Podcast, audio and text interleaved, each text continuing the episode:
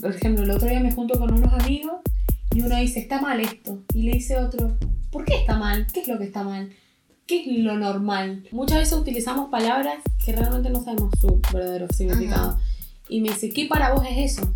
Porque yo puedo tener una interpretación de una palabra que para vos es diferente. Es que queríamos saber si realmente como que sienten placer sexual y si los hombres sienten lo mismo que la mujer. ¿De bebés?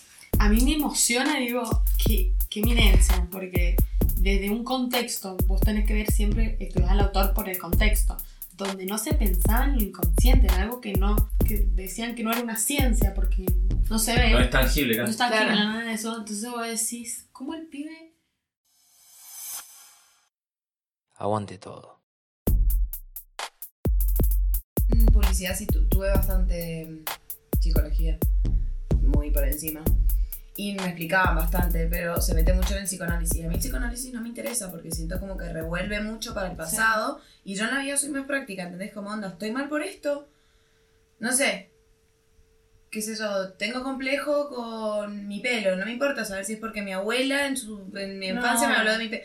Me importa saber cómo lo puedo resolver de hoy para adelante, ¿entendés? Ah, bueno, pero eso yo- tiene, eso tiene mucho que ver con, con, la, con, la, con la ansiedad hoy en día que tiene la sociedad, tipo, también. Sí, ¿me no, y porque yo creo que igual hay gente como mi hermana, mi hermana se ha especializado mucho en el psicoanálisis y Sí. es una cosa que mi hermana... Es que está, es atrapante el psicoanálisis también. pero a mí, no me, a mí no me da ni siquiera intriga por qué arrastro ciertas cosas, no me interesa. Solo quiero no, resolverlas y seguir adelante. Y yo cuando estaba enferma, hice videoconferencias en todas las giladas y me decían, vos te enfermaste por esto, vos te enfermaste... por-". No me interesa saber por qué, decime cómo me puedo sentir mejor y punto, ¿entendés? Lo que pasa es que muchos quieren llegar como a la raíz de eso. Por eso, por Claro. ejemplo, siempre cuando digo voy a un psicólogo, que a, a veces la gente no tiene idea a qué psicólogo va, digo, tenés que, a ver, averiguar, a ver qué problema tenés y a qué psicólogo ir. Es como el médico. Sí. Te no sé, la columna, vas a uno especializado en columna. No puedes ir a un psicólogo general. Porque de- eh, me explicaban, por ejemplo, tenés adicciones. Perdón, Si la bajo- voz que están escuchando es de Mili, es, está este, a punto de defender la tesis para ser psicóloga, para, para su carrera de grado, con lo cual es una palabra autorizada de todo lo que está hablando, no es como viene siendo en todas las entregas de Aguante Todo, que por boca de jarro y argentinismo, nada más, perdón. pero- Em, ¿Qué estaba diciendo? Bueno, por ejemplo, tenés unas adicciones, decís, bueno, voy a cualquier psicólogo. No, tiene que ser especializado, porque, por ejemplo, en adicciones, al pibe no lo puedes hacer a ir un psicoanálisis donde se hunda más entre una depresión y Sí, te comete una locura, ¿entendés? Tiene que ir un cognitivo a cambiar, no sé, unas creencias para que Sí. deje de consumir y seguir adelante. Claro, entonces depende del problema, el tipo de Para- psicoanálisis. se- no, el tipo de, de psicólogo, de, rama. Por eso, ¿entendés? el tipo de... Claro, porque, por ejemplo, Ah, si psicoanálisis. tenés- psicoanálisis ya es una es rama. una rama que vos tenés depresión. Uno Sí. puede ir a un psicoanálisis porque el psicoanálisis vos tenés la herida Claro, te, te va a dar y más... te mete y te hunde y te clava un cuchillo y excava. Si vos querés eso, a vos, pero no lo recomiendan en una depresión porque el chico puede salir y se puede suicidar. Es preferible que, que Claro, haga otra rama. Le estás mostrando toda la mierda. Claro. Es que lo que decía Trini, por ejemplo, el psicoanálisis excava, a mí me lo explicaron, me acuerdo, todavía no estudié psicología. En el psicoanálisis vos tenés la herida, te van a echar limón, te van a meter un cuchillo y van a excavar hasta que te duela. Y es así, ¿entendés? Y el cognitivo a mí, pero también es interesante porque vos dijiste, por ejemplo, eh, se te cae el pelo, qué sé yo. El psicoanálisis el por qué se te cae el pelo. O sea, Claro. revolver para atrás. A mí no me importaba eso, porque aparte yo estaba como en un momento muy fuerte, Pero bueno, sí. como no- para indagar por qué era. Yo necesitaba en ese momento salir adelante y me dijeron, vos neces mi hermana me dijo, vos necesitas un cognitivo conductual. Y fue a la facultad, se metió y dijo, necesito que atiendas a mi hermana. Y el flaco le dijo, no puedo, estoy a full. Y en el recreo se le acercó y le dijo, bueno, no sé, algo me, me dio un chispazo en el corazón que siento que tengo que atender a tu hermana. Le dijo, así que voy a dejar a otros pacientes y voy a atender a tu hermana, decirle que se venga el jueves, no sé qué, no sé qué. Y fue el destino, ¿entendés? es increíble. y el chabón, te juro que es lo más práctico del mundo. O sea, yo le digo esto y me dice, bueno, esto. O sea, Pero es que te lo Como- puedes responder, el psicoanálisis es como la madre, ¿no? De la psicología. Y es como que todas las ramas van hacia, por ejemplo, dicen algo y algo de la niñez era o algo de... Ajá. ¿Entendés? Pero puedes hablar desde las otras ramas, eh, desde las otras ramas sin meterte en el psicoanálisis. Por ejemplo, el cognitivo-conductual, desde chiquito, nos van hablando de cierta manera que a nosotros se nos va formando Sí. un esquema conceptual, que es la manera como pensamos. Si vos recon- reconstruís todo ese esquema, vas a pensar diferente y es Sí. así un- Sí, sí, cual. Pero el psicoanálisis está bueno, pero es re rebuscado y hay gente, por ejemplo, Es para mí, rebuscado. los problemas que hay hoy en día en la sociedad, eh, no, el psicoanálisis. Claro, vos decís como que no vienen, sino que los de los de la sociedad. Yo, por ejemplo, cuando trabajé en el Estado, eh, como eran problemas donde, sociales, por ejemplo, había mucha pobreza, eh, muchas adicciones, Claro. embarazos, eh, vos no le puedes ir a hacer un chico de esos psicoanálisis.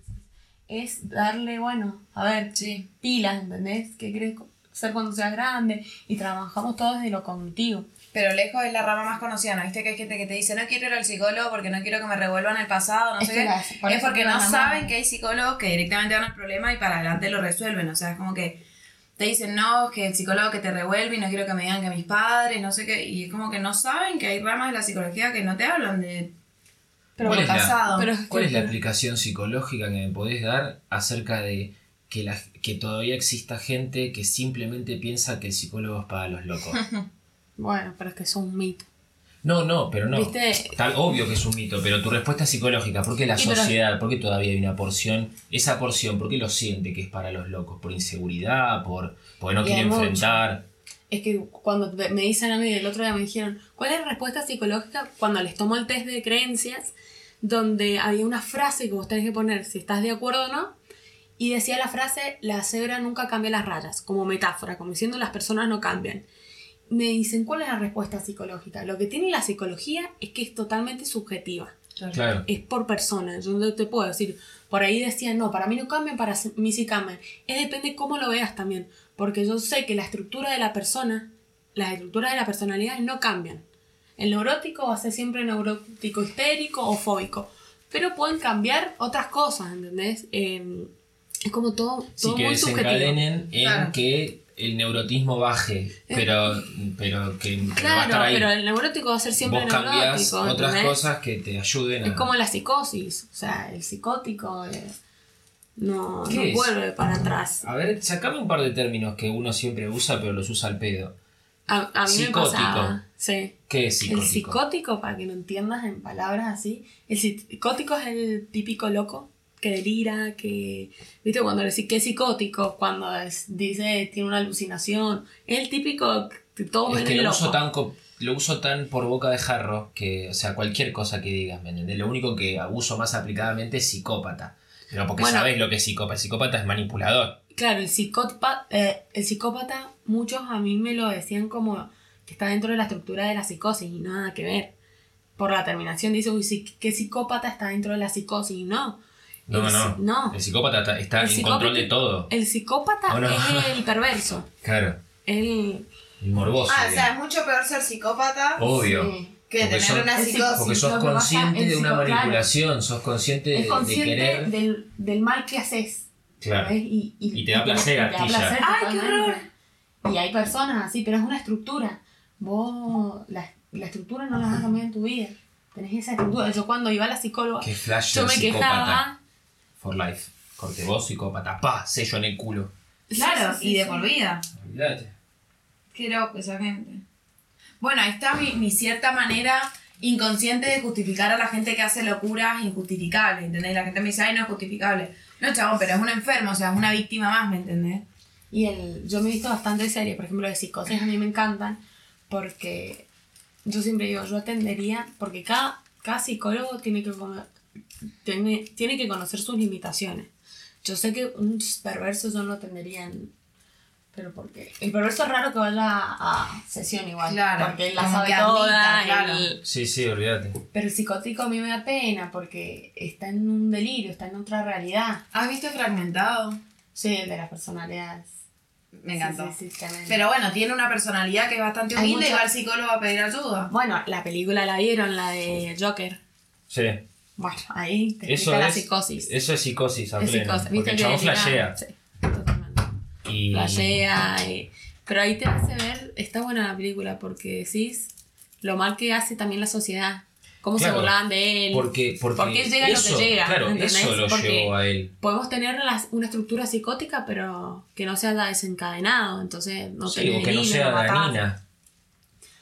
Eh, claro. Hay psicosis que sea simplemente que, es, es que se sufre individual. Sí, hay de todo. Hay. O sea, no molesto a nadie, soy hay psicótico que no molesta a nadie. delirios de persecución, deli- hay millones de delirios. Esos ataques de risa que, les agarra- que le agarraba Claro, es, es que lo que tenía él era una parte de una psicosis. eh, eso Pero es podía tener una vida normal, tenía una parte de psicosis. Claro, pero vos pensás que también te habla mucho de esa película de la sociedad, de, del mal funcionamiento de la sociedad. Del, yo me acuerdo que ese es, el chico se a- fue a hablar con la mina y que no, lo, no, lo podía- no le podían cubrir más los medicamentos. Y los medicamentos antipsicóticos son esenciales, porque imagínate, si no Sí, delirás cualquiera. te vas. El eh, chabón se imaginaba que se cogía a la vecina, ¿te acordás? Claro. Y te lo hace vivir como que realmente. eh, pero yo. a- te, te lo. Te la cuenta muy buena la película. Como que te hacen ver también eh, lo malas que son las personas. eh, cómo se le reían. Cómo O sea, lo deliraban. El pelado que sabe que es un psicótico y le da un arma Claro, entonces es como. y termina Es, muriendo. re- ah, no, pero es lo clava. la, la psicosis, pero. Pero también tenés que gatillarla la psicosis se para puede. que sea mala. Claro, a ver, la psicosis la es una estructura. Por ahí cuando te dicen la enfermedad, a ver, la psicosis es una estructura como es la neurosis y la perversión. Pero si la psicosis, dentro de la psicosis, se le, no sé, mediante un hecho se desencadena, ahí vienen las alucinaciones y hay como tipos, o sea, no. Pero sí, tienen que estar medicados. Qué flash. Está, está tremendo. Pero. Pero, por ejemplo, a mí lo que volvíamos a hablar de ramas, me, me gusta el existencialismo, pero lo veo más como. ¿Qué es Estilo de vida. no, Víctor Frank, Lengel, bueno. No, no leo nada, boludo. Oh, no, tengo cero cultura general en ese sentido. Me encanta la psicología porque me gusta la gente, me gusta leer a la gente, pero e- Es muy filosófica la, el la rama existencialista. Es como quiénes somos, para dónde vamos, eh, para qué estamos acá. Te hace. Es una terapia que se, según quién, o es una cosa que Es como que te ayuda a conocerte qué es lo que querés, porque dice mucho que andamos, no sé, en la vida como... Sí, flasheando que la vivimos, pero o no, estamos o como perteneciendo. yo soy a partir de lo que, cómo quiero que me vean y no realmente me conozco qué, qué me gusta, qué es lo que no me gusta, qué hago, qué no hago. Entonces conocerte, es decir, bueno, yo quiero esto, no porque me lo dice otro, no por agradar a alguien más, sino realmente porque soy esto. Y, eh, y es como difícil porque muchas veces no... Sí, con esto de las redes sociales te mostrás como querés mostrarte, ¿no? Claro, mucha apariencia. Hay una parte en- existencial que habla mucho de la apariencia y esencia. Eh, la esencia de la persona, la apariencia. Pero- y por ejemplo, con, está el psicoanálisis hay bastante. Está la sistémica, está la cognitiva, que a mí la cognitiva que En mi tesis es sobre consumo de sustancias y creencias irracionales. Así que eso me encanta. Por eso la elegí, porque dije, la tesis, me dijeron, tiene que ser un tema que te no encontraba nada, que te guste y que, y que te pongas a full a hacerla, pues si no dormís y no la haces más. Tiene sentido. ¿Y, Sí. y de, qué, y de, qué, de qué se trata así a, a pájaro, así a grandes rasgos? La tesis. Sí. Y yo planteo que a partir, es en adolescentes, y que a partir de las creencias irracionales que tengan, eso va a determinar el consumo de sustancias. O sea, porque las creencias, hay una teoría en cognitivo conductual que es a partir de lo que vos pensás, vas a sentir y vas a actuar. Sí. Sería pensamiento, emoción y conducta. Entonces vos, reestructurando esa forma de pensar, vas a sentir y vas a actuar de, de diferente manera, ¿entendés? Bueno, esto se Si sos, relaciona... po- por ejemplo, lo que hablabas vos, ser pensamientos positivos o negativos. No sé, tengo un po- no sé, hago una torta, me sale mal. Y mi cabeza está el esquema cognitivo. Soy una bruta, nada me sale mal. ¿Qué voy a hacer? Me voy a sentir mal, me voy a angustiar y me voy a echar en mi cama. y no voy a hacer ninguna torta nunca más Claro, porque- si yo tengo en mi cabeza, bueno, esta torta me salió mal, pero no es que todas me salen mal y que sea un inútil. Bueno, me voy a poner a hacer otra cosa y ya la actitud y la conducta va a cambiar. Entonces yo como que planteo que el, el pilar es el- la, la estructura, cómo vos pensás. Y Mili, que no tiene nada que ver con las drogas, con el consumo de drogas. O sea, ¿cómo, cómo, ¿qué tiene que ver con el estupefaciente? No, y yo, a ver, O sea, lo Agarré con eso para que sea agarré dos variables. polémico. Yo puse, por ejemplo, el adolescente consume. ¿Por qué empieza a consumir? Y digo, ahí en la adolescencia, donde la adolescencia es una etapa de muchos cambios, ¿no? A ver, pasa el adolescente de estar en su casa, a salir, a juntarse con pares, a, viste, típico que empiezan a consumir porque el amigo consume, entonces yo- pertenecer. a pertenecer. Entonces digo, bueno, ¿qué creencias tiene ese adolescente que lo lleva a consumir o no? Claro. Es una hipótesis, por ahí la refuto o no, pero quiero ver. Por eso yo tomo un test de creencias y te digo, a ver cuáles son tus creencias, donde muchas de nuestras creencias son irracionales. Por ejemplo, al... Ay, no lo hice nunca. Ah, ¿te lo pasé? No, ella me dijo, ¿no Ah, querés hacer no, algo no, para la Mili? No, ¿Todavía pues. te sirve que lo haga? Sí, sí. Bomba. Mil igual creas distintas hipótesis según las drogas que consumen, a cualquier droga te da lo mismo. No, es el consumo de sustancias. O sea, vos Puede creas la misma hipótesis de alguien que fuma marihuana o alguien que consume No, porque ejemplo. dentro de todo es, esa no es mi investigación, mi investigación es mucho más general. Claro. yo te digo dos variables, creencias irracionales y consumo de sustancias. Yo te planteo y digo, bueno, para mí, a partir de las creencias irracionales que tenga esta persona, va a estar relacionado al consumo de sustancias. Que por ahí no, ¿entendés? O por ahí sí. No sé. Por eso el- los test. El consumo, por ejemplo, el test de consumo se como que se abre de, a ver si es un consumo excesivo, si no, si, si hay una posibilidad de, intervención o no. Y las creencias eh, por un autor, hay creencias irracionales. Claro. Por ejemplo, hay una, hasta pensamientos, tenemos pensamientos distorsionados, en, pero está muy bueno reestructurar esos pensamientos. Por ejemplo, globalizamos todo. Y al generalizar, al globalizar, es por eso lo que yo te digo, pues en la manera que vos pensás, vas a sentir y vas a actuar. En lo que vos me decías, de Sí. tener un pensamiento positivo o negativo, en Sí, no sí. generalizar. Si te va mal en esta cosa, no quiere decir que te va mal en todo, ¿entendés? Claro. Entonces, bueno, sí, me fue mal en esta cosa, pero bueno, voy a intentarla hacer de nuevo, pero en las otras no, ¿entendés? Y ahí es también ¿Viste lo que como dijiste recién? ¿Cómo era sentimiento emoción, eh, pensamiento, emoción, conducta. Bueno, yo cuando en las épocas que tenía mucho miedo, mi psicólogo me hizo un papel así de grande y me puso eso. Las tres. Entonces me decía, por ejemplo, ¿qué pasó? Y yo pasó que escuché un ruido en la cocina. Entonces, bueno, ¿qué eh. pensaste? Pensé que era un fantasma. ¿Y cómo actuaste? Me escondí abajo de la sábana, ¿entendés?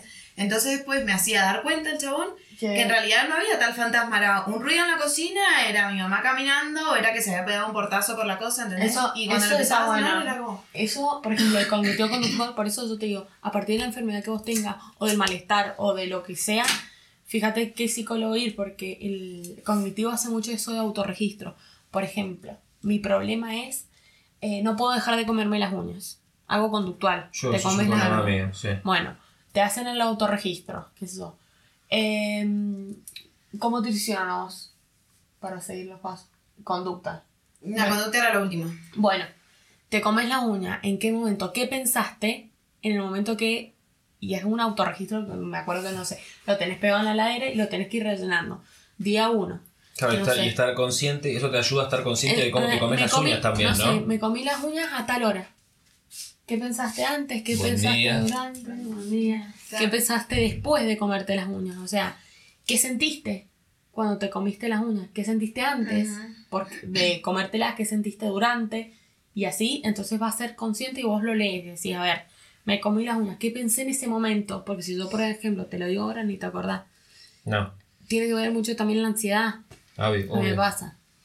Pero está re bueno el autorregistro porque Sí. te vas dando cuenta. Y el de- cognitivo conductual todo te lo vas a llevar a papel.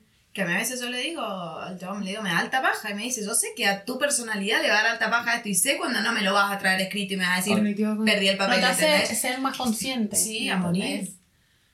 Yo me acuerdo cuando quería cortar con mi ex, el psicólogo me dio un papel y me dijo, partilo en dos la parte de adelante, partilo en dos la parte de atrás. Entonces me hizo escribir, me dijo que todo lo tenés que llevar a papel. Entonces me dijo, como todo lo tenés que plasmar en algún lado. Entonces puso, ventajas de estar de novia, eh, ventajas de estar de soltera, desventajas de estar de novia, desventajas de estar soltera. Y me hizo llenarla entera, ¿entendés? Y un día me, me hizo sentar enfrente de él y me hizo, léemela de puna pan, ¿entendés? Es que por ahí la- a veces nosotros tenemos, me han pasado en terapia, muchas angustias que justamente es angustia y se te hace este nudo en la garganta porque nunca te ha pasado, te pasa algo pero no sabes qué es.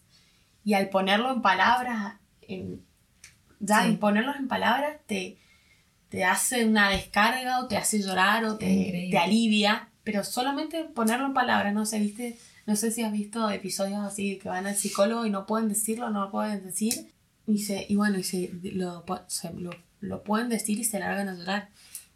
Como que lo pudieron sacar, no sé si del inconsciente, de adentro, y por eso ellos le hacen escribirlo, para que sea consciente y que lo... Es más fácil buscarla en Porque es muy fácil, sí, ¿cuáles son tus desventajas y Ah, ventajas de, de estar de no, novia? no, Vos la podés pensar, pero al escribirlas, al ponerlas, es como que por ahí te salen cosas que ni sabías que, ¿Qué tenías? que tenías.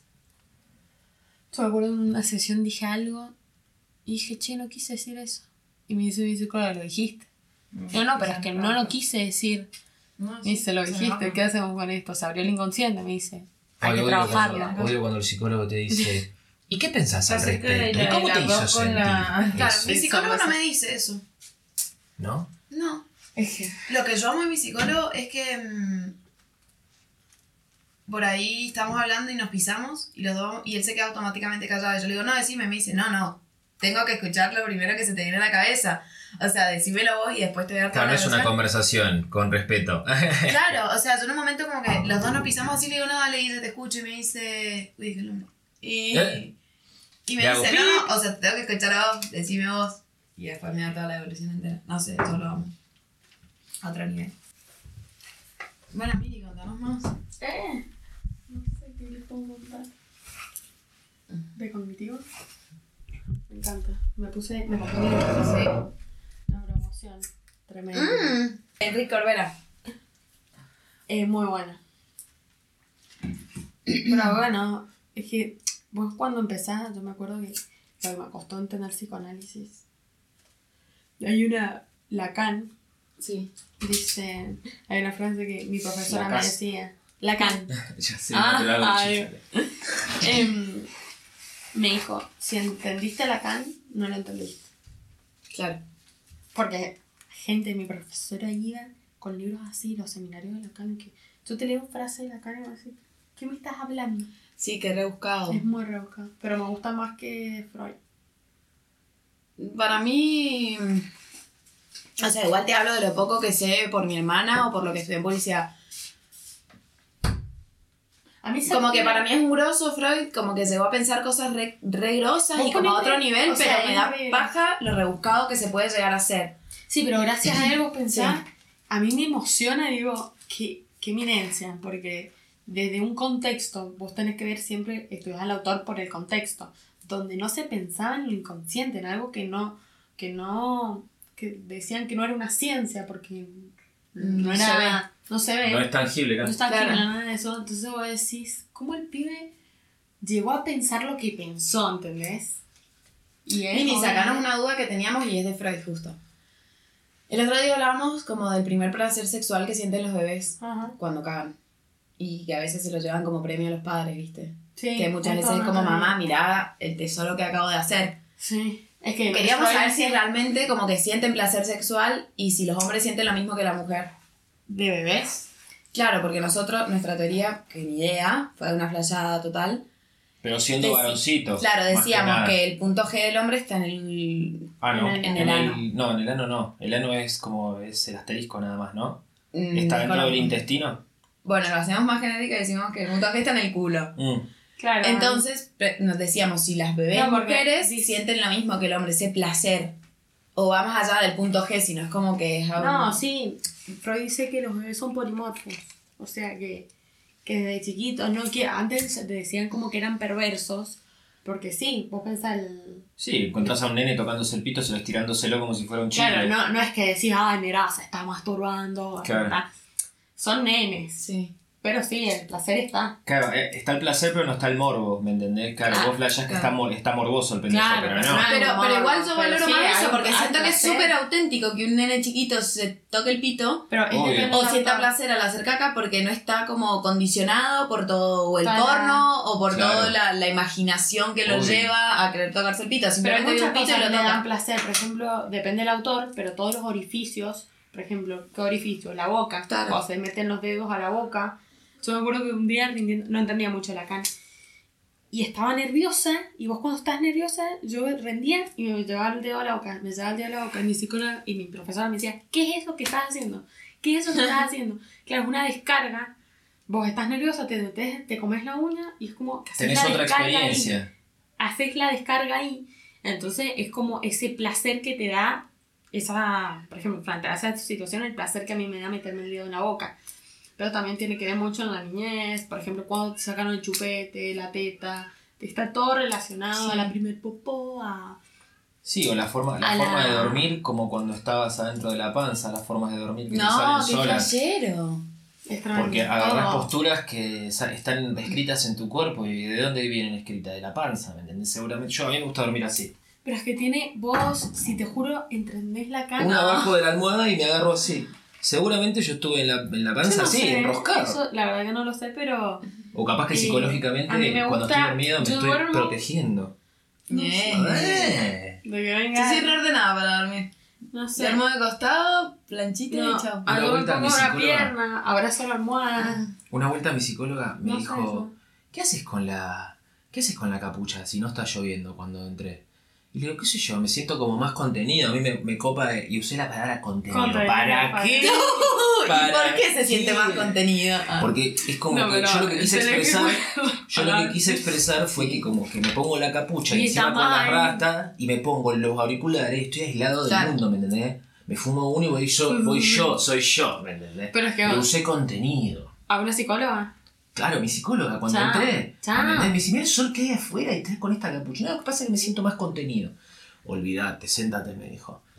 ¿Por qué te sentís más contenido? ¿Por qué te crees que te sentís más contenido con la capucha puesta? Guau. No. ¿De quién te estás? Ay, no, y qué paja, porque a veces decís, puta, te reagarraste de la palabra contenido y te quiero hablar de otra Pero- cosa, te quiero hablar de que me peleé anoche con mi papá, ¿entendés? Y vos te le metés acá. Que también puedo entender que pueda servir, porque Sí, de última me salió, ¿me entendés? Contenido. Ahondemos en la próxima, Sí, porque sí. yo vengo con algo en la punta del Sí, pito sí, que le quiero decir. Ay, no, pero es tremendo. Es que las palabras que tirás. Igual, mi psicólogo, gracias a Dios, Pero es cognitivo. no, no, no te analiza por ni las palabras, ni psicólogo- la manera de decir las cosas, ni nada, o por ahí no me lo dice, No, pero, pero yo bueno, ¿eh? Aparte, Está- él sabe que soy súper exagerada hablando. Yo te digo como, es la mejor persona que conocí en toda mi vida. Y quizás solo quería decir que era buena persona, ¿entendés? Y la gente Bueno, me dice, posta, es la mejor persona. No, posta, obvio que no es la mejor persona que conocí en mi vida, es una buena Pero, persona. pero es depende. Yo, por ejemplo, voy a mi psicóloga es existencialista. Claro. Y como que hablo y también es... Muchas veces utilizamos palabras que realmente no sabemos su verdadero significado. Y me dice, ¿qué para vos es eso? Porque yo puedo tener una interpretación de una palabra que para vos es diferente. Tal cual. Entonces es como, gracias a eso tenés de una palabra ir desarmándola a ver hasta dónde llegás. A mí me pasó que millones de veces que entre lágrimas decís algo y decís, no, pará, no, no, no, no, mis... Y ahí te esta- dicen, no, no los huevos. A ver, ¿qué Claro, dijiste? porque salió, no me parece importa. flashero psicólogo siendo psicólogo, ¿entendés? Como Es sabiendo cómo lo están analizando, pero dejándose analizar, Es- es bueno. es que y es la tenés que dejarlo puerta, ¿o no? Eh, Porque Es la mejor manera de aprender. Yo cuando estuve trabajando con, con dos chicos, eh, ahí aprendes. Puedes tener muchos libros encima, pero a mí me dijeron, tal enfermedad se trabaja así, primero así, y por ahí empecé a tratar esa enfermedad desde el último punto al Claro. primero, ¿entendés? Claro, Todo depende de lo que necesite la persona, el estadio ahí, en el que ustedes esté. dos tienen la misma enfermedad y los tra- trabajamos de manera totalmente diferente, Sí. porque cada persona es diferente. Pero, o sea, por eso están, hay diferentes ramas de tratar los diferen- las diferentes problemáticas. A mí, por ejemplo, mi psicóloga me, a mí me decía, Mili, pensar esto, me decía, ¿has leído tal? Claro, ¿cuál, cuál era mi ventaja? Que yo estudiaba psicología. Y yo también tenía mis problemas, pero bueno, me decía, ¿has leído este texto? Sí. Y me ponía a leerlo y, y no le encontraba hasta que decía mierda y Sí. se retumbaba en lo, que, en lo que había dicho, porque yo le decía, no, es que no te quise decir esto. Pero me dice, lo dijiste, no importa, está bien, por ahí es una boludez, me dice, pero lo dijiste. Y me lo repetía y ahí yo me largué a llorar. Cosas que, muy locas que yo siempre le decía a mi amiga, sentí una energía que dije, me, me dio miedo, dije, che, no sé si quiero estar acá. Porque por ahí descubrís cosas que, Sí. que no querés, pero después dije a la larga está bueno porque por ahí vas tapando, podés vivir mediocremente que se doy así. Bueno, estoy viviendo ocultando cosas o por ahí que no sabes, pero cuando me largué a llorar y fue como una energía rara que te da cuando, cuando te dicen eso, fue loco. Hay algo acá, Sí. ¿Cómo les enseñan a manejar esos gatillos emocionales que ustedes encuentran? Porque buscan todo el tiempo, tiki tiki, un gatillo. Y ese gatillo lo tenés Es que, que... lamentablemente, yo te digo algo, en la facultad te enseñan la teoría. Vos salís en quinto, yo salí en quinto año y dije, yo no estoy preparada. Y empecé a trabajar Es una responsabilidad. tremenda. Sí. Y más que, y más, porque vos te metés a la persona de la cabeza de cada persona y vos tocas algo, cagás algo y cagás a la persona, porque la cabeza es todo. Es que claro, la Entonces, cabeza te crea... eh, te Si en las la- sextas hay muchos psicólogos, Claro. o sea, que son hijos de puta, pero hay psicólogos. Porque te manipulan y de todo, porque la cabeza es esencial. Por eso yo en quinto salí y dije, tengo miedo. Mi psicólogo me dice. Y empecé a trabajar, y gracias a Dios empecé a trabajar con un equipo de profesionales, donde yo decía esto. Y lo que a mí me han enseñado es siempre en las prácticas. Yo hice muchas prácticas y ahí vas aprendiendo.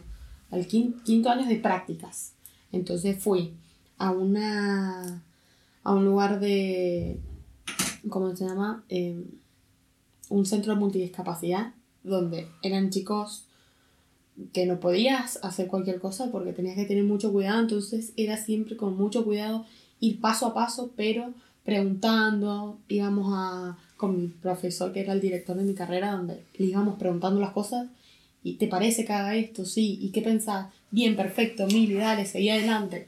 Es como que vas preguntando, porque te da miedo también, Claro. pero vas aprendiendo en la práctica para mí Y sí. y lo que sentís, a ver, más allá de psicólogo y del libro que tenga, yo siempre digo, soy una persona y es, el, es persona a persona, no importa en ese momento las etiquetas, todo lo que Claro. yo aprendí de qué es una neurosis, qué es una psicosis. Antes de cualquier cosa es una persona, Sí, tal cual. ¿entendés? Y vos la tenés que escuchar y Sí, escuchar sí. su realidad. Sí, y cada persona es como un mundo, ¿entendés? A mi Sí. psicólogo me decía, por ejemplo, me dijo, yo la inseguridad de las personas la, la trato totalmente distinta en una persona que son 100% real sus inseguridades, o sea, que lo que piensa de ella es real. Me dijo, a esa persona le tengo que enseñar a tener amor propio, a quererse, a que no importa, que no sé qué. Me dijo, y cuando me doy cuenta que una persona tiene inseguridades que no son reales, me acoplo a, Sí. hacerla que vea la realidad, ¿entendés? Tipo que, que está que distorsionada. bueno Entonces ahora- como que era el mismo complejo, pero al que es real. se lo trata de una manera, aprender a quererse, y al que no es real lo hace como visualizarse en la realidad para pero, que no. pero es que está bueno le- de... Yo me acuerdo que leí Nietzsche, que me encantó, Ujú. que se cuestiona, todo lo que estaba establecido, se lo cuestiona. Y dice una frase, dice, Dios ha muerto. Dios ha muerto en metáfora de decir, todos los valores que están eh, Inculcado. inculcados, ¿por qué son así? ¿Entendés? Decido cambiarlos. Y está muy bueno porque yo creo que está pasando todo esto ahora. Por ejemplo, el otro día me junto con unos amigos y uno dice, está mal esto. Y le dice otro, ¿por qué está mal? ¿Qué es lo que está mal? ¿Qué es lo normal? Y es verdad, es un poco... ¿Qué es Sí, lo que está tu- bien? ¿Qué es lo que está mal? de Es una bueno, por construcción. eso. Y vos, en terapia, haces eso. Un chico que te cae y decís, soy un inútil porque todo me sale mal. Ajá, bueno, escuchémoslo. ¿Qué hay detrás de esa frase? Sí. ¿Por qué te crees un inútil? ¿Te lo dijo tu papá? ¿Te lo dijo tu mamá de chiquito? ¿De dónde? Por, a mí me pasaba que yo era muy insegura en la facultad y yo digo, no, no voy a poder. Y caía con 10. Caía con 10, caía con 10, caía con 10. Y después vas hablando y, y vas revolviendo cosas que decís. Te han instalado una creencia por ahí que no es tan así, pero vos te la crees más fuerte de vos. Entonces está bueno ir cambiando todos esos pensamientos y esa creencia y decir, voy a probar y me va a ir Sí. bien. Porque, porque sí. Sí, tal cual. Eh, Hay una publicidad que es como dos es- padres hablándole a los hijos. O sea, eran todas distintas, pero eran de la misma marca. Y salía como que al nene no sé si le caía algo y la madre lo empezaba a retar. Entonces se le abría el cassette, se ponía a grabar, como hacía el cassette, se volvía a cerrar y la madre le decía todo eso. Y después en otro era el padre diciéndoselo y mostraban cómo al nene se le abría el cassette. se- no, no sé cómo el cassette, pero empieza a girar esa huevada, o sea, da vuelta, Ah, no sé cómo es, y se volvía a cerrar. Maldita millennial. todo lo que decían, ¿entendés? Que queda en tu cassette, ¿entendés? en Todo lo que te dijeron alguna vez de... Es que es así, es increíble. Por eso yo, yo siempre, no es como que defiendo a las personas de porque, porque para mí, a ver, vos podés crecer, pero en un momento, o sea, no sé, haces algo mal y decís, uy, pero mira toda la historia que tiene. Bueno, pero en un punto tenés que hacerte cargo de las cosas con responsabilidad y seguir para adelante. Claro. No por lo que te pasó vas a ser una mierda de persona. ¿Entendés? Entonces, Sí. Bueno, pero a ver, el- con el concepto del- de, lo del bien y el mal y todo eso, y la psicología, como yo, yo siempre pregunto lo mismo. Hitler, el chabón, tuvo éxito, mucho éxito. Sí. O sea, si vos pensás, Hitler es un hijo de puta, obvio es un hijo de puta. Es un hijo de puta para el concepto que nosotros tenemos del bien y el mal, y Claro. la historieta, y el respeto personal, y la. sí, no- nosotros la idea que... Pero el chabón es un chabón exitoso en su vida. Sí, en su... Claro, contexto. logró su objetivo. ¿Me entendés? Pero a costa de la vida de otros. Desde ya. Eso. Pero saquémoslo. Pero yo lo, que- lo que quiero es tipo Hitler, Adolf. ¿Me entendés? Sí, de, guachín. ¿Me entendés? ¿Qué le pasó? ¿Me entendés? historia. ¿Cómo es? ¿Me entendés? Esa, esa concepción. Porque para él y para todos sus seguidores que todavía siguen vivos, hay un montón de nazis en todo lado. eh, hay que matar a todos los judíos, amigo, porque son raza inferior, ¿me entendés? qué tremendo. Según su creencia, sí. Es lo que Pero bueno, eso hablábamos repito lo que te dije la otra vez. Para mí, el bien y el mal es muy parecido a lo que dice el derecho, ¿entendés? Tus derechos terminan donde empiezan los derechos de los demás. No, no. Bueno, yo pienso en eso en la vida. Está todo bien, o sea, no hay bien y mal, es toda una estructura que te crean de chico. Hasta que tocas algo ajeno, o sea, hasta donde te metes en No, territorio ajeno, ¿entendés? Ahí pero está bueno, mal. pero tampoco, tampoco podemos juzgar, porque por ejemplo hay una tribu, no me acuerdo el nombre, que a los, ¿cómo se llama? Que a los nenes apenas nacen le dan un arma. Sí. Y es un valor matar. Entonces nosotros, es como lo decíamos, por ejemplo, nuestro círculo. Para mí matar no, es un derecho, o sea, es un derecho a la vida. Entonces, matar está mal para nosotros. Pero afuera de esta tribu es un valor. Entonces, ¿cómo le vas a decir? Si vos te vas solo allá y decís eso, esos te matan a vos porque decís qué, qué es lo que está mal y qué es lo que está bien. Para eso no está mal. Claro, ¿entendés? es una cuestión arraigada en su es cultura. su valor y es desde chiquitos. Yo tuve una discusión con mis amigas. Yo le decía, esos chicos no saben que está mal eso. Para nosotros sí, pero a ellos desde chiquitos Sí. los crían con que eso es un valor. Y luego lo ve a los nenes de 6 años con un arma, matándolo por Dios y que es su valor, son sus creencias. Sí. Vos no le podés hacer entender a ese nene que está mal. Para nosotros sí, porque bueno, la vida, vos. Es que la, la referencia ya es un padre con eso. O sea, siempre el, el- Es el como- héroe, el héroe del niño es el padre. Como el terrorista. El terrorista nace y ya es chiquito y le dicen vos tenés que defender tu, tu postura hasta Hay el una fin, hasta que tengas que matar a tres torres gemelas. Hay ¿Y vos te- lugares vos donde- que les tiembla la mano cuando van con los cosos llenos de cosos y se- saben que se van a morir? En 3, 2, 1 les va a explotar el cuerpo. Claro. Van así. Sí. Aguante Alá. No sé, hay una película, El francotirador, no sé si la han visto, que el francotirador de, de- no me acuerdo de quién era la guerra, ve a un nene chiquito todo armado y él dice, no puedo matar a un nene. Pero después le hacen entender que ese nene igual lo va a matar a él, porque por más que tenga 10 años, él tiene Pero- su postura re Y ahí está, entonces la idea de cómo vos te crían. Porque, Mm. ¿cómo vos sabes que la muerte está, que es mala? Porque te han inculcado eso, ¿entendés? Porque Sí. el otro día lo hablábamos muy loco y este chico me dice, ¿por qué matar está mal? Digo, porque le está sacando la vida a alguien. Y dice, bueno, pero esto es lo que nos han inculcado, obviamente. Y como matar es un extremo, obviamente, hay millones de valores hoy en día que te dicen, uh, qué mal. Sí, pero Sí. o con la mujer pasa mucho. Eso no lo podés hacer vos, porque sos mujer.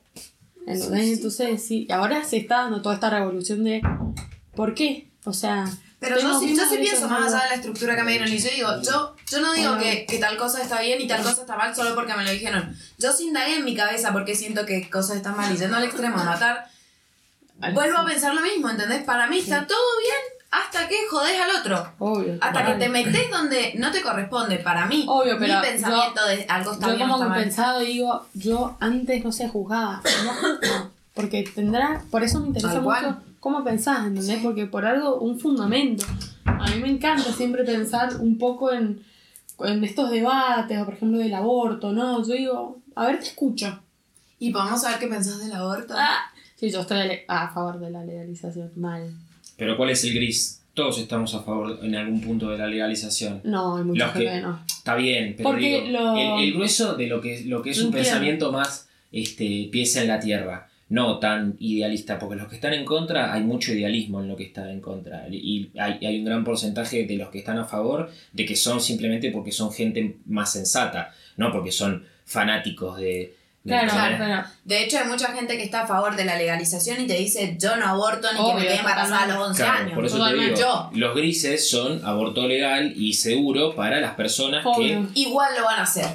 Eso. Que ya lo tienen decidido y lo van a hacer, sea con una percha o Eso, con un hospital. eso es lo que a mí me. Sí, igual. Pero no tiene nada que ver con que seas pro vida o con. O sea, no tiene nada No, que ver. no, es no, una no, situación no. particular. Tal cual. Por eso te pregunto cuál es el, No, el yo- y gris. aparte yo veo que realmente hay mucha pobreza.